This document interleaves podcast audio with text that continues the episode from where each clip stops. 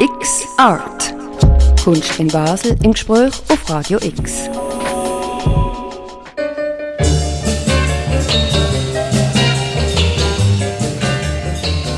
Denn wer hier jetzt Scharlatan war, historisch, das wird eine spätere äh, äh Menschheit entscheiden können. Wer also an einem aktuellen, umwandelnden, metamorphotischen Prinzip für die Zukunft der Menschen sinnvoll gearbeitet hat und Bewusstsein hatte von einer Methodik, die auch mit gewissen Experimenten und mit Materialien umgegangen ist, das wissen wir nicht. Das steht ganz und gar zur Frage. Voll vor den Augen der Menschen, die da zuschauen können.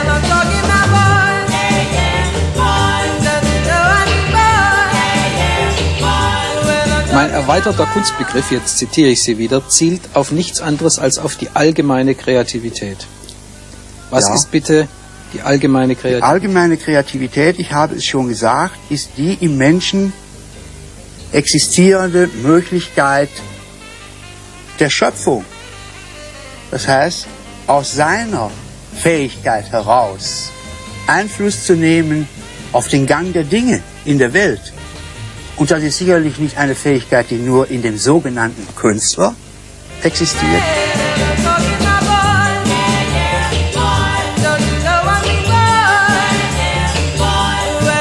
Ich sage sogenannten Künstler, der unter der Begrifflichkeit in der neueren Zeit innerhalb der modernen Kunst auftritt, als einer, der Kunst machen kann, sondern ich habe es bezogen auf jeden Menschen als einem Wesen, das künstlerisch gestalten kann.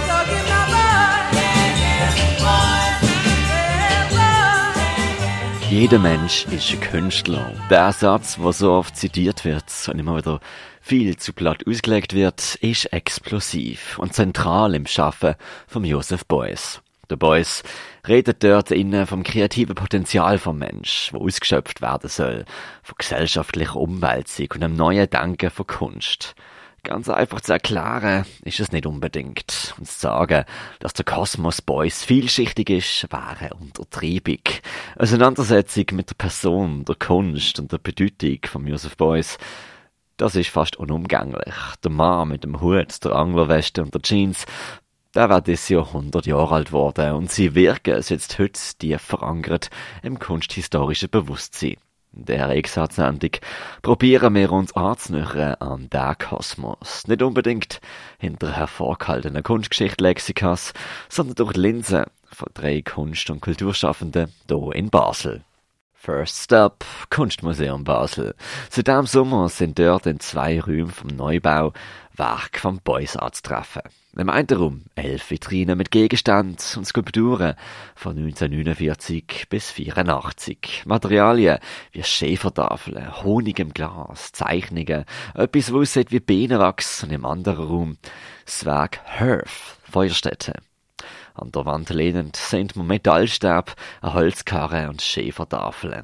Überbleibsel von einem Vortrag, den Josef Beuys 1974 abgehalten hat, über die Umstrukturierung von einer ganzen Gesellschaft. Die Objekte im Raum verteilt wirken schon fast wie Puzzleteile, die zuerst mal entschlüsselt werden müssen. Oder doch nicht? In diesem Raum treffen wir auch die Leiterin für die Gegenwartskunst vom Kunstmuseum Basel an, die Maja Wiesmer. Er selber ist tatsächlich, hat viel geredet, sehr viel geredet über seine Anliegen ist auch oft zu seiner Kunst befragt worden und hat aber eigentlich sich immer dazu bekennt, dass man die Kunst nicht bis ins letzte Detail muss erklären muss. Man kann vielleicht ein paar Anweisungen geben, wenn man so will, oder ein paar Hinweise.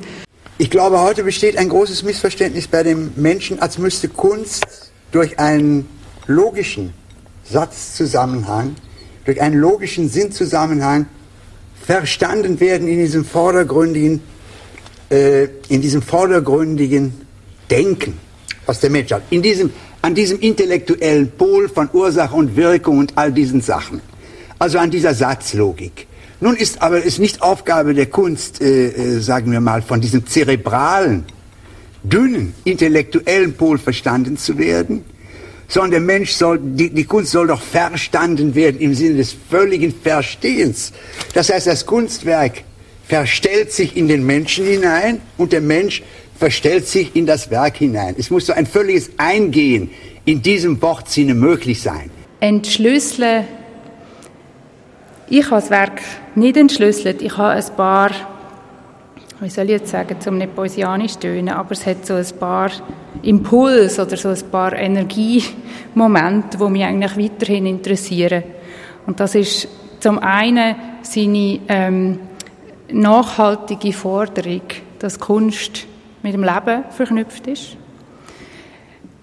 Ähm, und als Museumskuratorin auch seine Radikalität, was seine Installationen im Museum betrifft. Also, dass, dass wirklich ähm, die im Weg stehen, teilweise. Und äh, auch im Weg sollen stehen. Also, dass die Konfrontation mit dem Werk, die, die interessiert mich immer noch. Ich habe abschätzen können und habe so in gewisser Weise eine Voraussicht gehabt, wie Handlungen wirken würden auf die gegenwärtige Psyche der Menschen.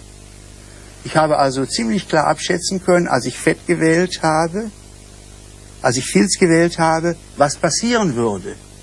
Das habe ich richtig eingeschätzt. Ich habe also gewusst, dass erstmal eine äh, Bewegung in Gang kommt. Aufgrund von solchen ganz einfachen Stoffen. Ja? habe ich gewusst, die Menschen werden so und so darauf reagieren. Ich wusste nicht genau, also speziell, wie im Einzelnen. Ich wusste aber, es ist, es wird eine Diskussion in Gang kommen. Es wird eine Diskussion über die, über Kräfte in Gang kommen. Boys, boy, boy, boy.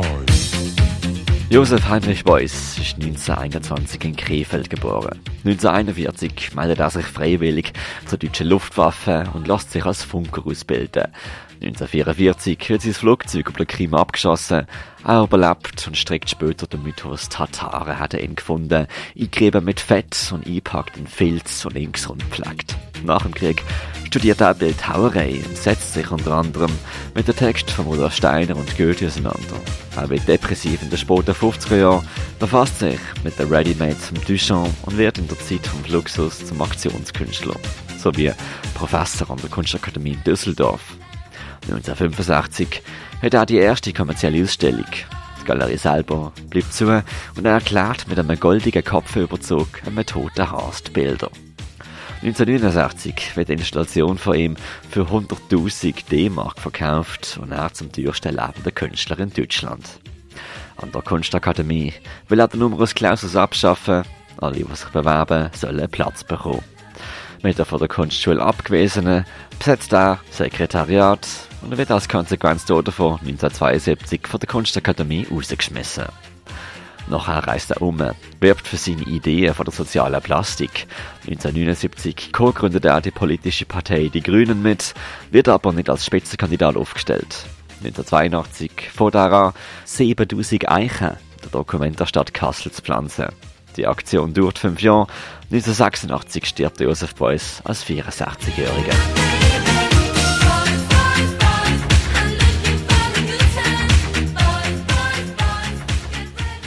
Also er hat immer auch als, äh, als äh, klassischer Künstler, traditioneller Künstler ähm, geschafft und das ist ein Grund für seinen Erfolg. Also er hat die verschiedenen Register bedient. Er hat es einerseits sehr überzeugend geschafft äh, im Kunstmarkt, äh, bei Sammlern, äh, Institutionen ähm, einordnbar zu sein, auch wenn er dort Grenzen gepusht hat. Zum Beispiel im Fall von Basel kann man kurz zusammengefasst sagen, das Museum für Gegenwartskunst, das ehemalige, hat auch mit dem Beuys seinen Ursprung. Es ist einfach klar geworden, wenn man zeitgenössische Kunst weiter sammeln will, dann muss man die Räumlichkeiten überdenken. Er hat es sprichwörtlich gesprengt. Ähm, und andererseits ähm, hat er so absolut radikale ähm, Aktionen, äh, Einmischungen in einen öffentlichen Diskurs, wie zum Beispiel 1982 in Kassel. An der Dokumenta die 7000 Eichen, wo ganz klar inhaltlich äh, eigentlich ein städteplanerisches Thema ist oder äh, ein, ja, ein Stadtgärtnerei-Thema.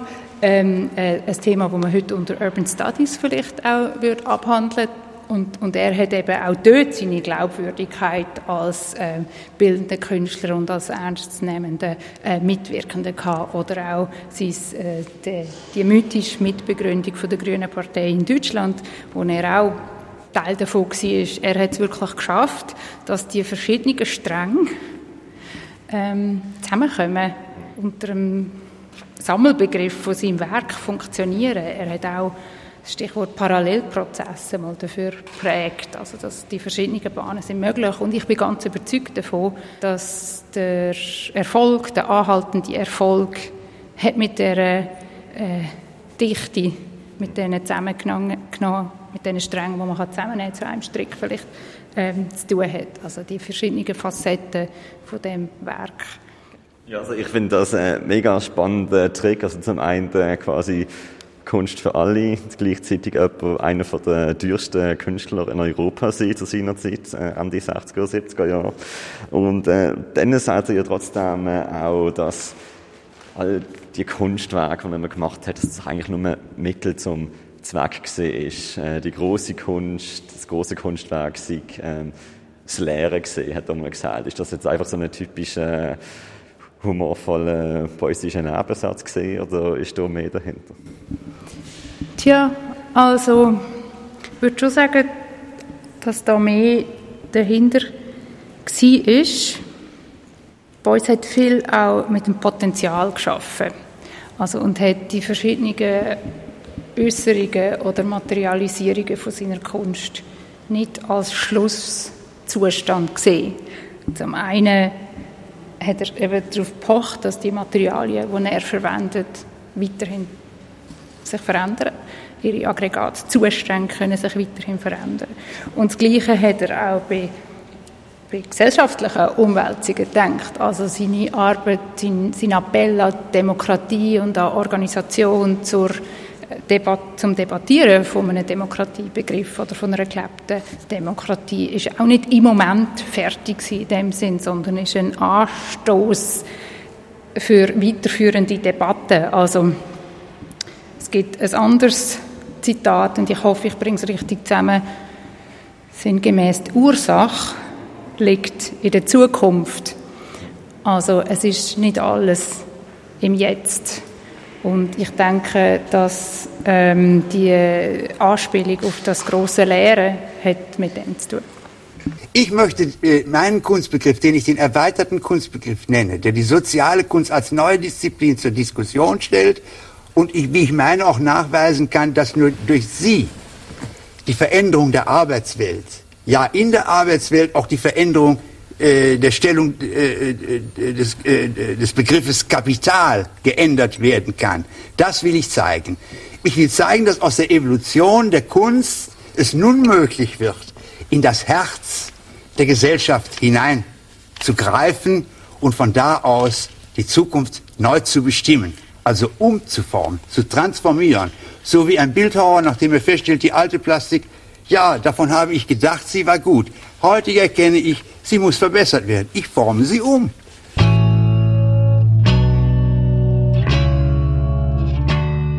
Das ist eine der Dresine, die am Samstag im Wettkampf angetreten ist.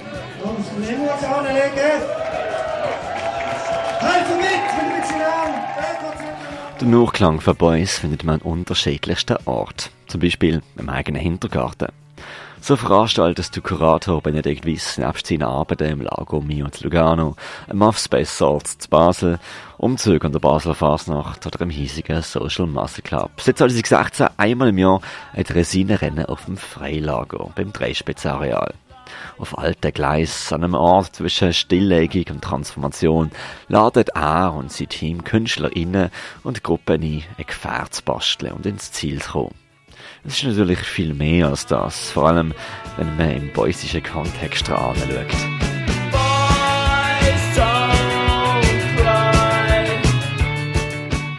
Ich glaube, Boys, ähm, Boys an der Basler Fasnacht ist schon etwas, was ich relativ früh angetroffen habe, dass die Geschichte ähm, Ende 70er Jahre wo, ähm, wo, wo der Ankauf dieser Feuerstätte ähm, vom Kunstmuseum Basel für Schlagzeilen gesorgt hat. Ähm, das ist ja auch nicht ein Basler Phänomen, er hat ja in verschiedensten Städten für Empörung gesorgt ähm, durch die Preise. Ja, jedenfalls, ich habe 2017 ähm, die Ausstellung gemacht über die Basler Fasnacht, wo ich Künstler an die Fasnacht eingeladen habe, Künstler von außerhalb sich mit, der, äh, mit dem Phänomen auseinanderzusetzen. Und dort habe ich mich auch vertieft mit der ähm, Geschichte um die Boys aus, äh, auseinandergesetzt, wo dann von einer Fasnachtsklicke der, das, der Skandal ausgespielt worden ist, ähm, der Ankauf. Und wo er dann auch mitgemacht hat. Und das finde ich jetzt zum Beispiel auch etwas, wo mich, wo mich, wo mich freut an der ähm, riesige messianische Figur Beuys, dass er zwar ähm, sehr äh, als sich selbst inszenierender ähm, übergroßer Mensch äh, dargestellt wird, aber dass er eigentlich auch ein sehr äh, selbstironischer oder ein sehr humorvoller Umgang hat mit seiner eigenen Arbeit und dass er eben darum äh, der Einladung gefolgt ist und die Clique ausgerüstet hat und mitgelaufen ist und das ganze Traritara mitgemacht hat und aufgespielt hat. Und das ist ja durchaus ein ähm, äh, humorvoller Umgang mit einem, mit einem mit einer ernsten, also mit einer Kritik an seiner Person, aber die hat er natürlich mit der hat natürlich Erfahrung gehabt.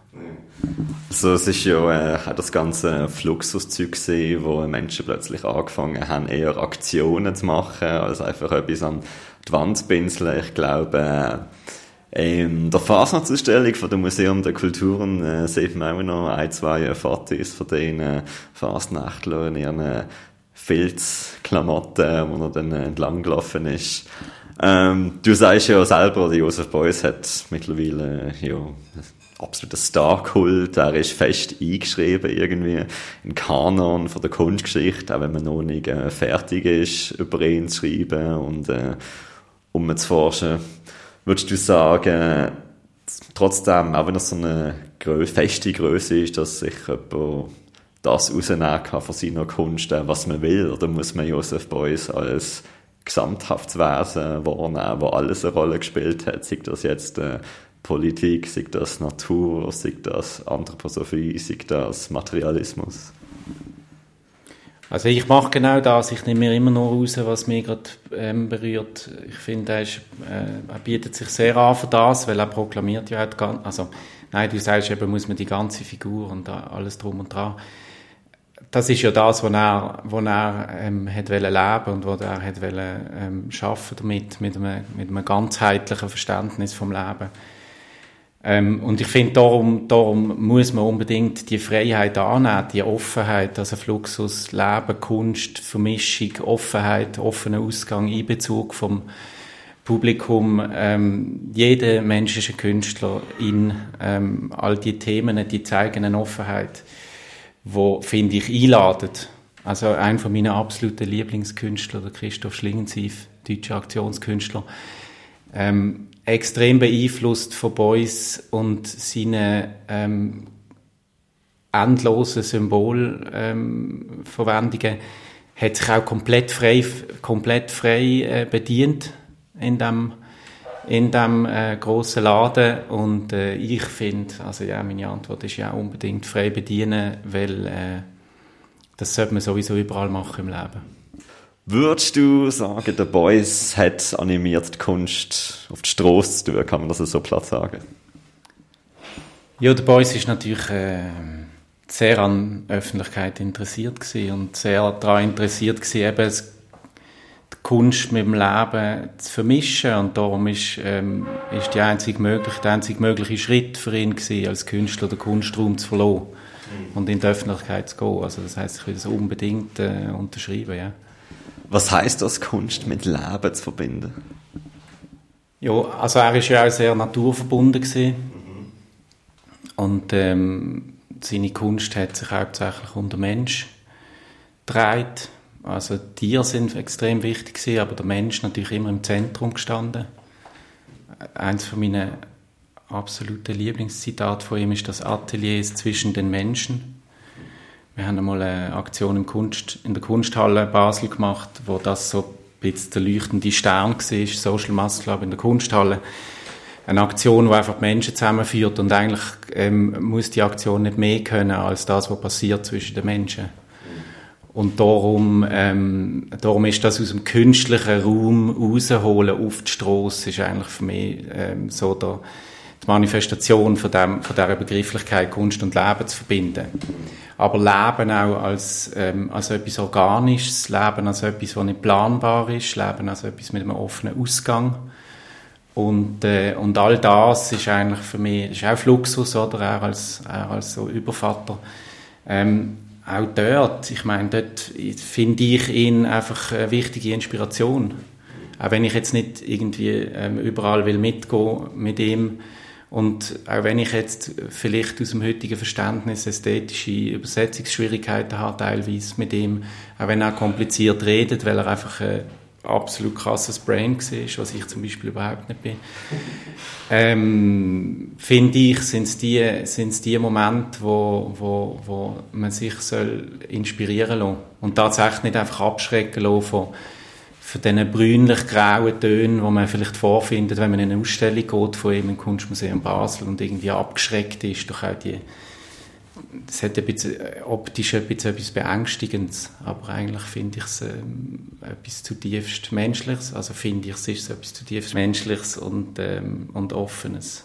Ich will mal den Ausdruck Künstler gerade vermeiden, weil er mir gar nicht mehr der adäquate ist. Ich spreche jetzt beispielsweise von Picasso der hat eigentlich gefordert, dass die Kunst wie eine Waffe, wie ein scharfes Messer sein müsste, was tatsächlich die Kriege in der Welt verhindert. Komischerweise hat er wieder eine Waffe gewählt, wenn es auch nur ein Messer ist, nicht? um das Negative in der Welt zu überwinden.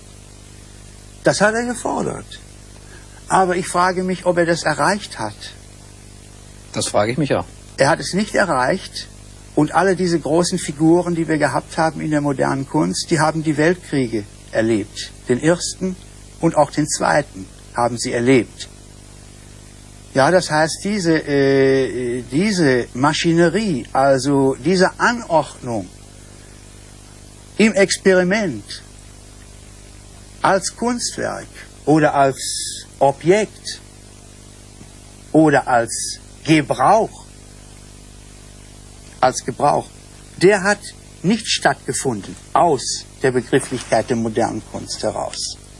Das war für mich genau der Augenblick, Methoden zu suchen, womit man einen Kunstbegriff erweitern kann und sich beziehen lassen kann auf eben die menschliche Fähigkeit, die in allen Teilen der Gesellschaft formen kann und nicht nur in dem abgeschiedenen Teil, der fast wie ein Extraplanet aussieht, moderne Kunst, der weit abgetrennt ist von den Grundfragen, die die Menschheit im Ganzen hat. Du äh, beschreibst im Text den Moment, wo der Johannes Willi seine Gefährte auf die Schiene gesetzt hat und äh, wie man dort quasi die Reaktionen total verschieden gesehen sind. Gewisse haben gedacht, was ist denn das für ein Scheiß? Andere haben gesagt, hey, das ist doch voll geil. Kannst du das nochmal in Erinnerung rufen, was da passiert ist? der Auftritt von Johannes am Dresdner Rennen 16 ist für mich ein recht optimales Beispiel, wo der Prozess aufzeigt von der Einbindung von, von den verschiedenen ähm, Akteuren in, in, in, dem, in, dem, in dem Projekt Dresdner als, als Ort von der Begegnung. Also es hat damit angefangen, dass wir einen Sponsor überredet haben, 500 Steine sponsern. Die Mobiliarversicherung ist das gewesen, um mit einem Künstler zusammenzuarbeiten, respektive, dass ein Künstler ihnen eine Dressine baut und sie die Dressine quasi können ähm, mit Namen und Logo ausrüsten und dann, dass der Werbeträger ist. Und das ist der Johannes Willi gewesen. Und der Johannes Willi wiederum hat sich bereit erklärt, dass für die Mobiliar an den Start geht. Und ähm, er hat uns nicht gesagt, was er vorhat. Er ist dann am Renntag selber ist er gekommen hat keine Dressine gehabt.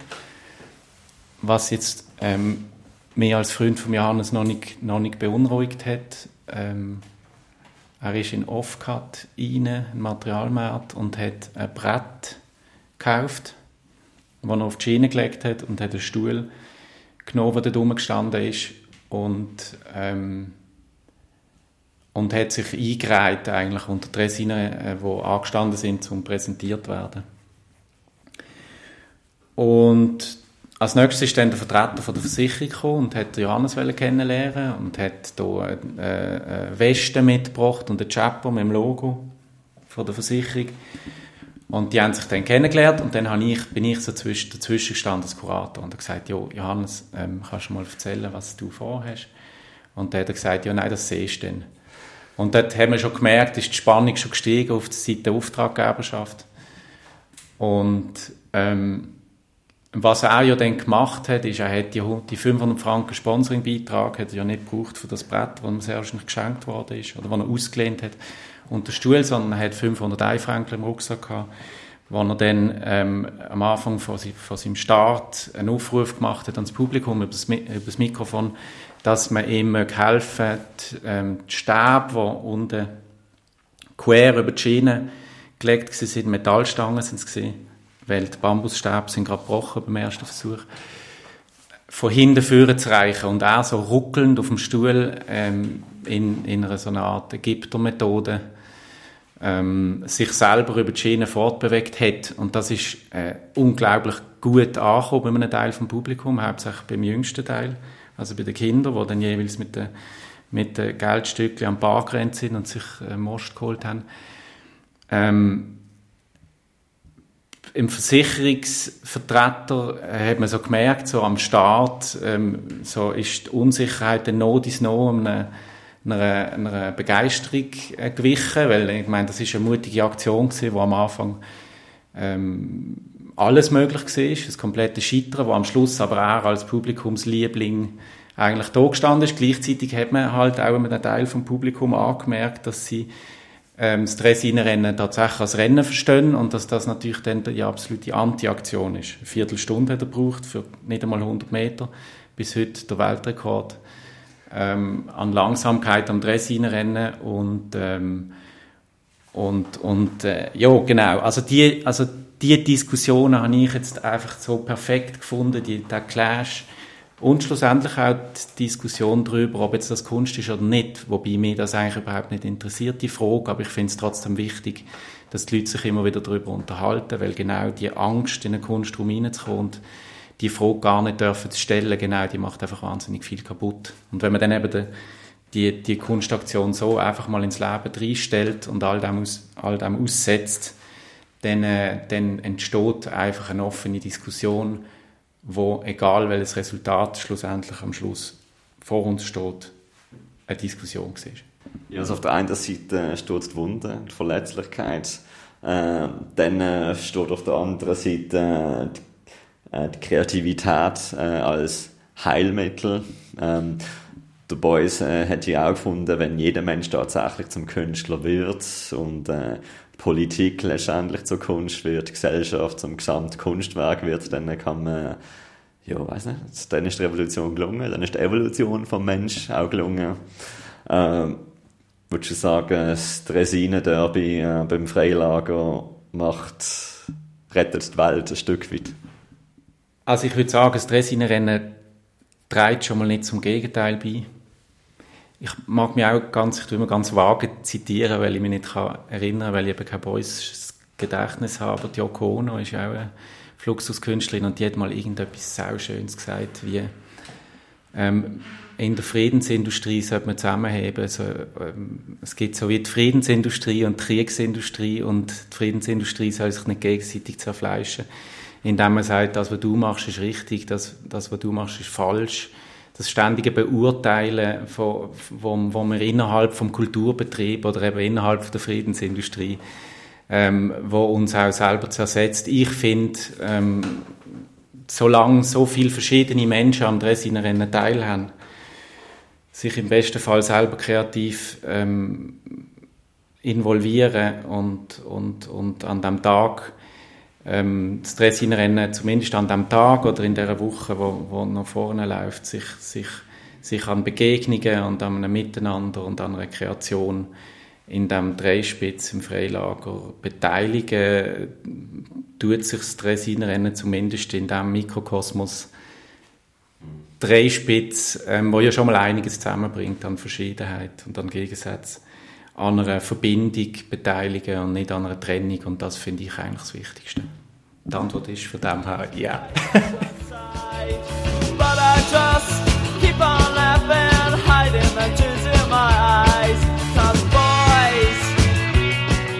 Das nächste Dresinen-Derby, kuratiert von Benedikt Wies, steht auch schon vor der Tür und zwar übernächsten Samstag am 18. September auf dem Freilager Venedig-Strasse 22.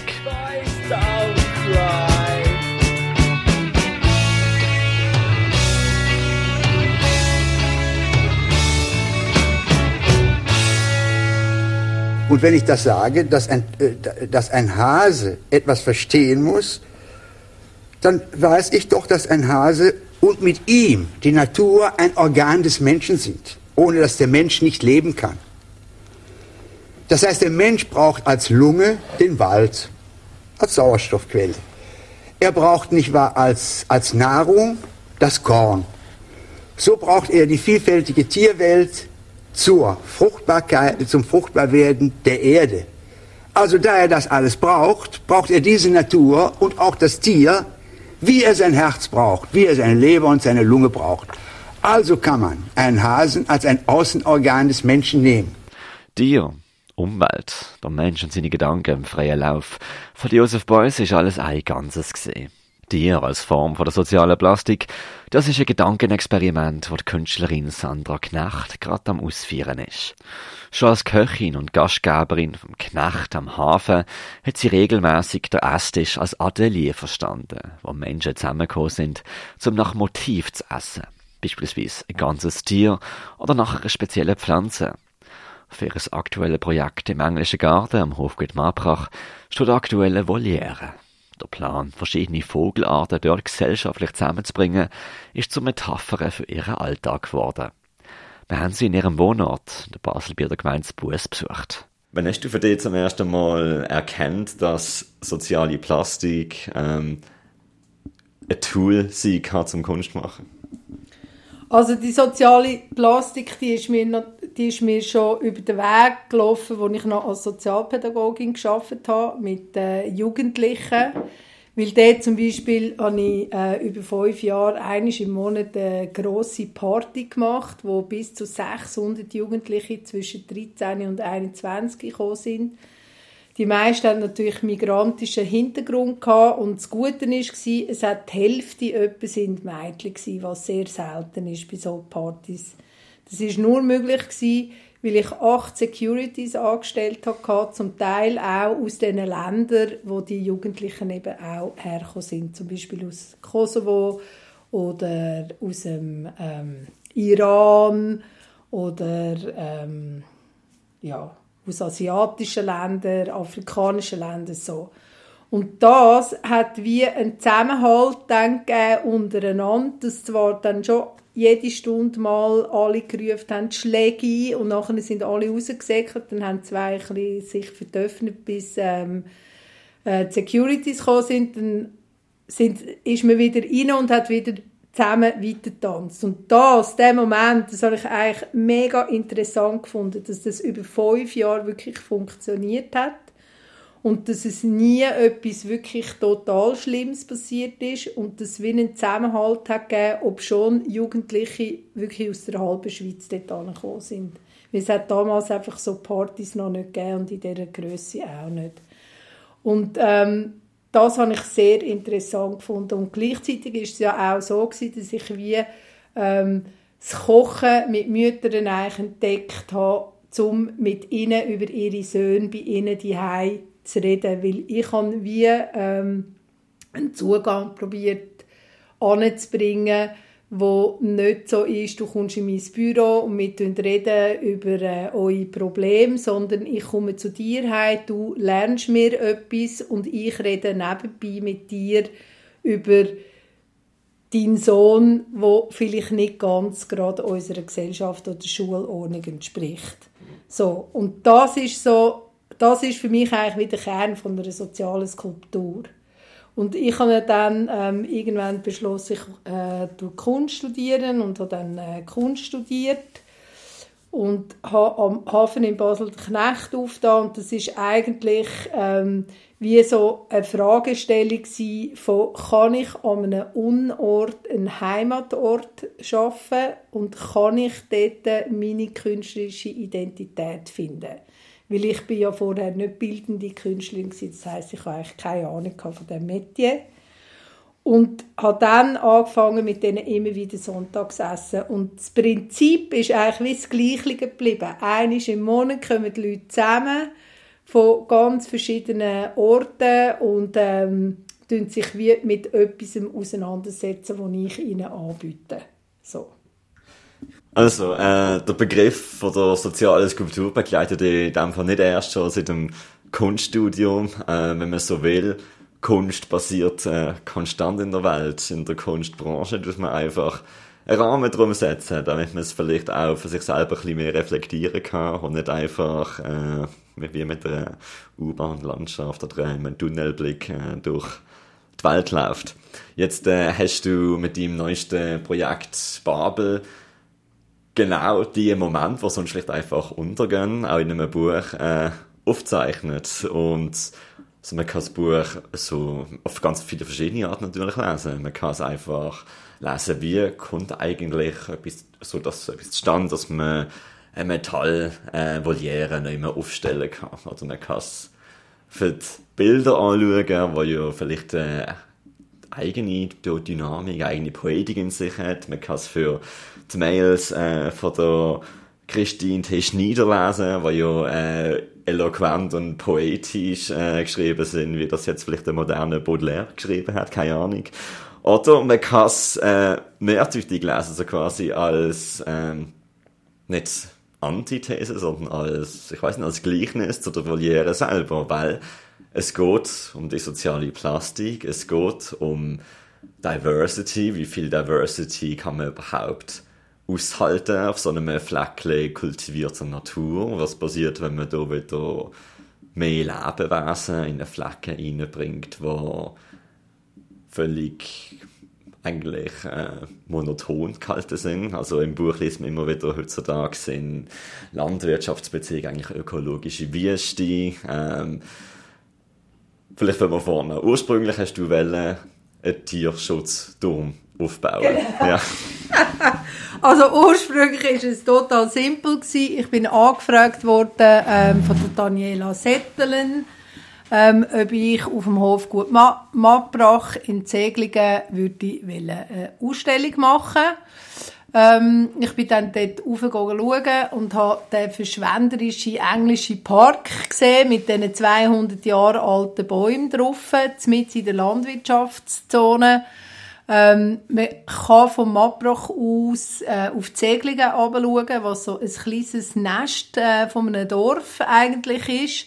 Und wir sind wie so, ähm, so von Bildern aus dem 19. Jahrhundert eigentlich auch gekommen.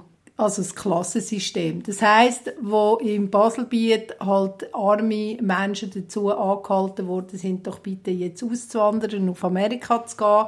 Oder ähm, junge Frauen, die ähm, nicht eheliche Kinder haben bekommen, ins Gefängnis gebracht worden sind dafür, dass sie ähm, uneheliche Kinder auf die Welt bringen und nicht etwa der Täter gestraft wird, sondern dann eben die Frauen. Das ist das eine, was mir sofort in den Sinn kam. Und das andere war auch, dass ich wie gefunden habe, da müssen wir eigentlich eine Art wie einen Artenschutzturm tun, weil ähm, in diesem Park hat es dann doch irgendwie erstaunlich wenig Pflanzen, wo wirklich Blumen sind, wo blühen und so. Also es ist wirklich halt dann schon tatsächlich ein Park, ein englischer. Und ähm, ich habe vor längerer Zeit mal für äh, Kunst am Bau habe ich so einen Artenschutzturm konzipiert, wo verschiedene Vögel hätten können wo Pflanzen drauf ähm, hätten können oder dran hätten können wachsen, wo dann die Insekten wären gewesen, was wiederum das Futter für die Vögel ist und so. Das ist so wie die Überlegung gewesen, dass man wie verdichtetes Bauen für vertriebene Wildtiere würde machen Und ich habe das eigentlich noch reizvoll gefunden, an einem Ort, wo sich selber als äh, biodivers und mit Vorbildcharakter tut, ähm, definieren, auf dem Abbrach ähm, den Turm anzubauen. So.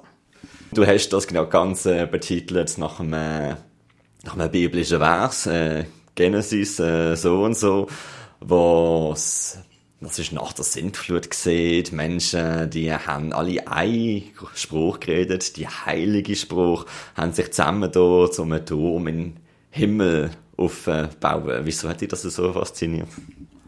Also, mich fasziniert, ähm, wie die Gleichnis, wo es auch immer um Erkenntnis geht. Also, ich meine, ähm, die ganze, die ganze Geschichte um äh, das Paradies zum Beispiel, mit dem Öpfel, mit der Schlange, mit der Eva, wo sich entscheidet, dass sie sich für ähm, die Kenntnis entscheidet und gegen den paradiesischen Zustand. Das habe ich als Kind schon mega faszinierend gefunden und ich habe dort eigentlich auch schon sie verstanden, dass sie das macht. Ähm, Indigene würden die jetzt vielleicht finden, wieso haben die nicht Schlangen gegessen, aber das ist äh, nochmal äh, etwas, etwas anderes, weil die halt Schlangen essen und wir halt nicht. Aber ähm, beim babylonischen Turm ist es auch etwas Ähnliches. Man hat eine Sprache, man ist im Frieden, aber gleichzeitig ist man auch hochmütig geworden und ähm, in dem innen. Und man hat keine Grenzen, wie, man ist wie grenzenlos geworden. Und die Strafe von Gott war ja dann, dass er das zerstört hat und dass er die Vielsprachigkeit unter die Menschen gebracht hat. Das heißt, dass man sich nicht mehr verstanden hat. Ähm, und genau diesen Zustand finde ich interessant. Also mit der Vielsprachigkeit ist auch das äh, Projekt vom äh, Turm zum Himmel kaputt gegangen, weil die Leute, wenn man sich nicht mehr versteht, dann kann man nicht mehr zusammen arbeiten. Sie sind in andere Länder gegangen, haben sich äh, aufgesplittet. Und ähm, ich meine, jetzt da sieht man in dem Buch von Babel auch irgendwelche Aufzeichnungen von Menschen, die zusammen in einer Gemeinde wohnen und trotzdem äh, zusammen sich geg gegenseitig anschwärzen im Gemeinsrot. Ach, die, die Perlhühner, die sind einfach so laut. So, nein, die Perlhühner, sind doch dort oben, aber da braucht man aber eine Bewilligung. Die haben da nicht, nur weil man vielleicht ein bisschen anders ist, andere Interessen hat, andere Lebenseinstellungen, äh, andere Lebensformen nimmt. Also Diversity, was sich dann äh, gegenseitig kaputt macht. Und was heißt das? Ich meine, wenn man, wenn man alle, wenn man die gleiche Person wäre, dann würde man auch zugrunde gehen, weil man einfach übermäßig werden würde, oder was? Ja, vielleicht. Das ist eben, das ist dann, das ist wie die große Frage. Also ich meine, ich bin eigentlich ähm, an das ganze Babel-Projekt total friedlich dran gegangen und es wäre auch tatsächlich so gewesen, dass es ein Buch gegeben hätte, also ein Ausstellungskatalog, ganz ein klassischer, so ist es angedenkt gewesen.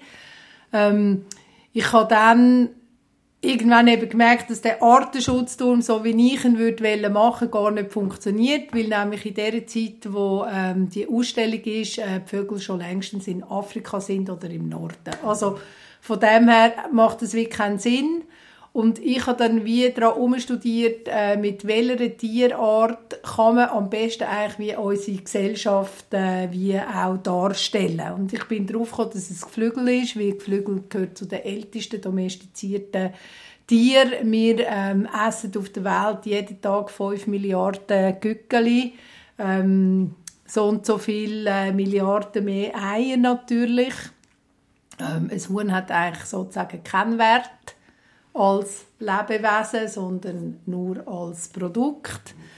Ähm, so, und das finde ich, das habe ich total interessant gefunden und habe dann wie gefunden, ich würde gerne eine ähm, äh, viktorianische Voliere machen und in dieser Voliere sind einfach unsere ganz normalen Haushühner, die ich aber mit Perlhühner, Fasanen, Truthähnen und Tauben mische ich habe dann der Gemeinde angerufen und ähm, gesagt, ich würde gerne den Mittelteil von dem Turm auf einem Hügel oben aufbauen und dort meine ähm, Geflügel miteinander probieren zu vergesellschaften, um zu schauen, ob das überhaupt funktioniert. Der äh, Gemeindeverwalter hat gefunden, er dürfe da nichts dagegen sagen. Außer es gäbe Reklamationen. Und prompt ist natürlich schon eine Woche später ist Reklamation gekommen. Perlhühner sagen zu laut, was dann der Turm dort soll. Es hat auch nichts genützt, dass ich gesagt habe, dass der Turm zwei Monate später sowieso wieder abbauen wird, weil er ja muss auf dem Abbrach aufbauen werden. Ähm, es hat äh, mindestens zwei Gemeinderatssitzungen gegeben, wo es um die vier Perlhühner gegangen ist, wo notabene fünf Kilo Geflügel insgesamt ist.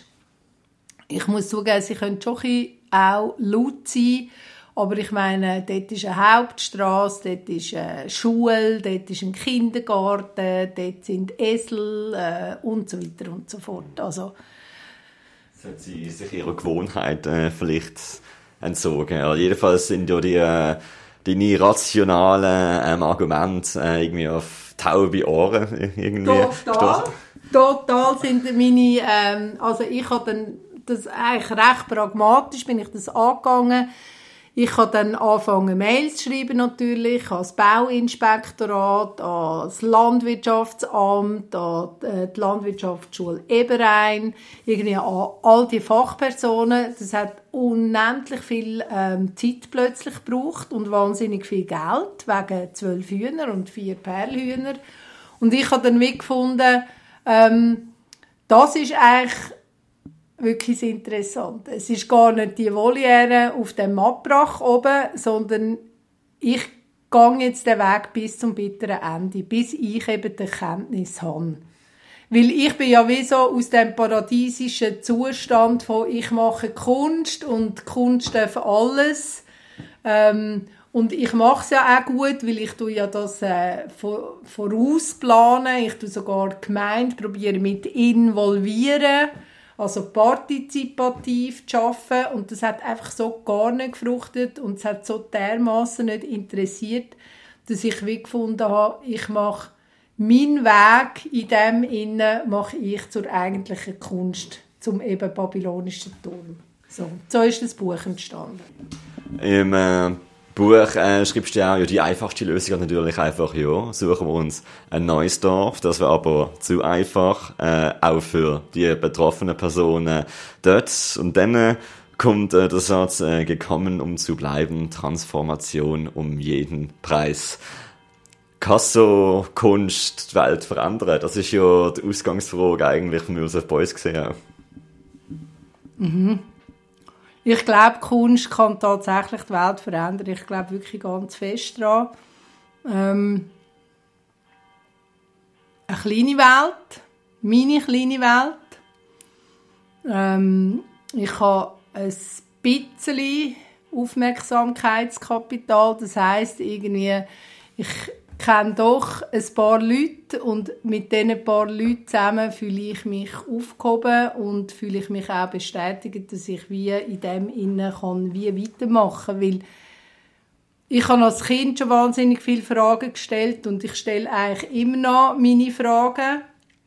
Es hat sich wie meine Persönlichkeitsstruktur in dem Innen hat sich nicht verändert. Ich bin selber in so einem kleinen Dorf aufgewachsen. Das heißt, ich weiß, wie sich das anfühlt ich weiß aber auch meinen Umgang mit dem, ehrlicherweise, und darum trifft es mich nicht so fest. Weil ich gehe nicht davon aus, dass ich jemals in so eine Dorfstruktur hinein aufgenommen werde und dazugehöre. Also für das bin ich wie pragmatisch, das weiß ich, dass das nicht so wird sein. Und das ist auch nicht, das ist auch nicht Ziel von dem Ganzen ich finde halt, wie so in so einem kleinen Ort kannst du sehr gut schauen, wie es im Grossen funktioniert. Und das ist das, was mir gefällt. Und mir gefällt die Umgebung wahnsinnig, mir gefällt die ähm, Natur. Ähm, es gibt auch doch recht viele Leute, die ich mag. Also, wo ich nicht als findlich betrachte. Das sind ja die Findlichen sind ja dann doch sehr wenige, aber die schreien halt am lautesten, darum hört man sie am besten. Ähm, so, ja. Also ich glaube, man kann vom Boys halten, was man will. Man kann den Begriff der sozialen Plastik auch in Abfall werfen, aber was es halt doch vielleicht veranschaulicht ist, dass man kein Mensch eine Insel ist, oder? Dass äh, jeder Mensch eine Konsequenz hat auf seine Umwelt und seine Umgebung.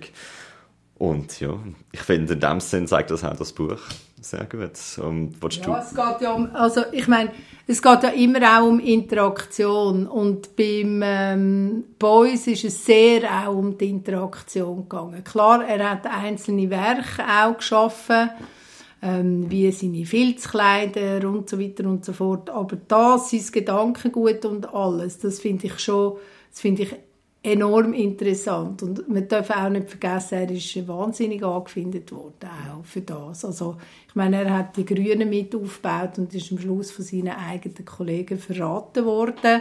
Aus was für Gründen und wie auch immer. Äh, das müssen wir noch mal eine neue Sendung wahrscheinlich für das auftun. Aber ich bin recht froh, hat so einen Mensch gegeben, wie er war. Weil das ist doch für mich auch ein bisschen Orientierung, auch wenn ich meinen ganz eigenen Weg probiere zu gehen. Das Buch Babel von Sandra Knacht ist im August beim Christoph Merian Verlag erschienen.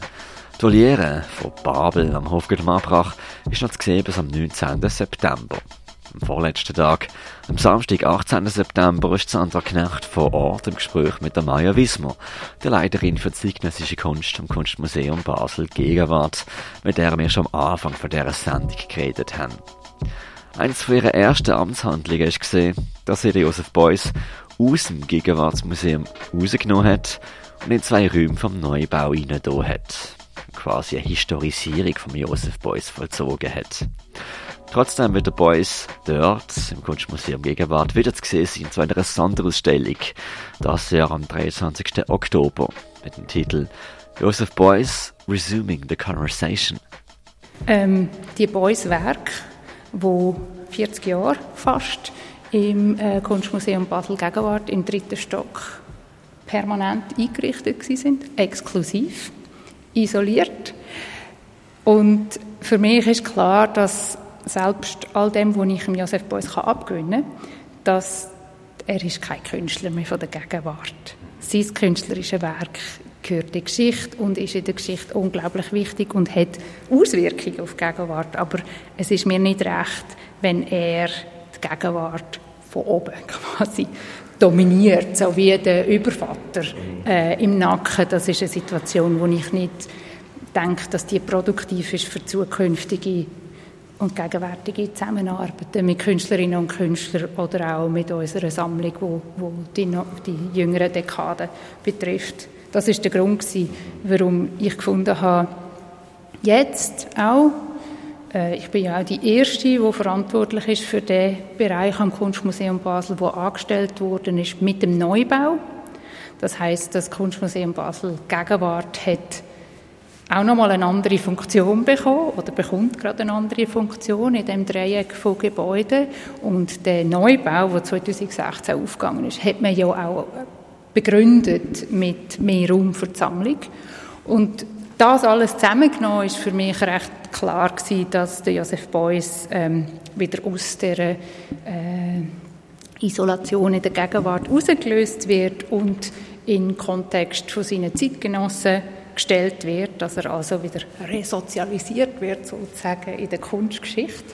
Also es wirkt ein bisschen wie Reliquie in einem äh, sakralen Ort, wo man einen großen Star vom 20. Jahrhundert huldigt. Ähm, ich weiß, dass du ja auch ein bisschen kritisch den, äh, den, den Star-Opus, zum Beispiel von den abstrakten Expressionisten, eingestellt bist. Ähm, wie entgeht man dem, dass man einfach der Voice, was sich ja einmal selber referenziert hat, was sich einmal selber ins Rampenlicht gestellt hat, neben dem weil die Gesellschaft zusammenkommt, wie geht man mit dem um, dass man dem vielleicht kritisch auch entgegenschaut und äh, dahinter schaut, nebst seinem charismatischen Lächeln? Ja, das ist eine gute Frage. Ich meine, als Museum, als, als physisches Museum in dem Sinn, ist man ja schon ähm, der Aufbewahrungsort auch von, von diesen Werken und, und Aufbewahrung nicht einfach in Schachteln und Kisten im Depot, sondern, sondern einsehbar, äh, erfahrbar. Und ich glaube, Stichwort Erfahrung ist vielleicht ein wichtiges. Also was die Herausforderung ist, ähm, Zündung weiterhin zu ermöglichen mit dem Werk. Also dass, dass es eben nicht einfach wie abgelegte Reliquie scheint äh, in einem Schrein, sondern dass äh, eine Art, wie bitte? Ja, im wahrsten Sinn, sondern dass Aktivierungspotenzial weiterhin da ist. Und zwei Sachen dazu. Das eine ist, dass also ein Beuys seine Installationen, vor allem die, die wir in Basel haben, die Feuerstätten, die sind ja wirklich, ähm, die, die, dürfen durchaus, die haben durchaus ein bisschen Reliquiennoten insofern, als beide ähm, Situationen ähm, andeuten, wo man könnte aktivieren könnte oder wo vielleicht jemand da war. Und das ist auch eine Komponente im Werk von Beuys, wo mit dem Möglichkeitsraum zu tun hat, denke ich, er könnte wieder kommen und weitermachen in dem Sinn. Also das kurzzeitig Abgestellte ist, ist etwas, wo, wo schon in der Ordnung ist, dass der Filzhaufen einfach da liegt und nicht auf einem Sockel. Und also das, das ist, ist äh, wichtig. Aber ich denke, ähm, Stichwort ist ähm, Vermittlung.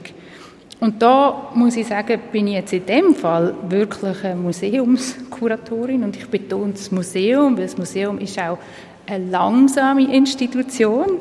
Und das heißt, dass ich jetzt einmal angefangen habe, den uns hier einzurichten und einmal beobachte auch, wie richtet er sich selber ein an dem neuen Ort und wie ist die Interaktion mit dem Publikum.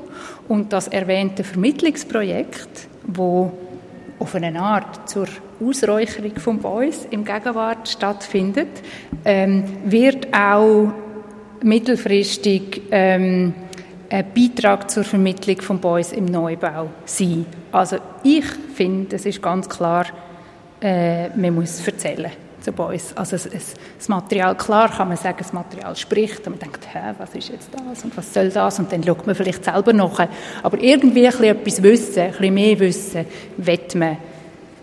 Da bin ich überzeugt und das ist eigentlich sowieso meine Einstellung zur Kunst. Ich denke, weniges funktioniert super intuitiv. Also klar gibt es diese Ebene, aber dann als Museum möchten wir auch noch mehr vermitteln in dem Sinn.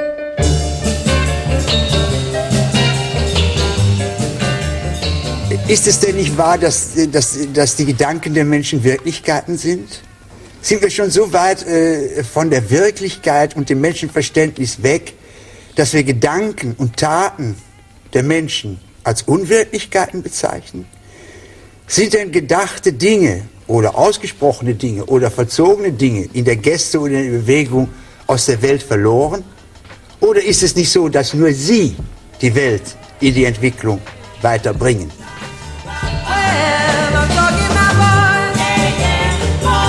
Dieses Jahr wäre Josef Beuys 100 Jahre alt geworden.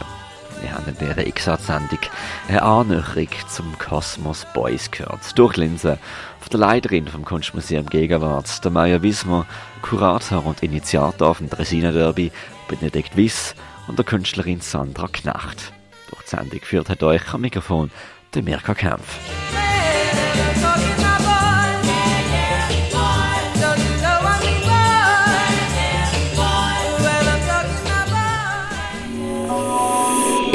Art. Kunst in Basel im Gespräch auf Radio X.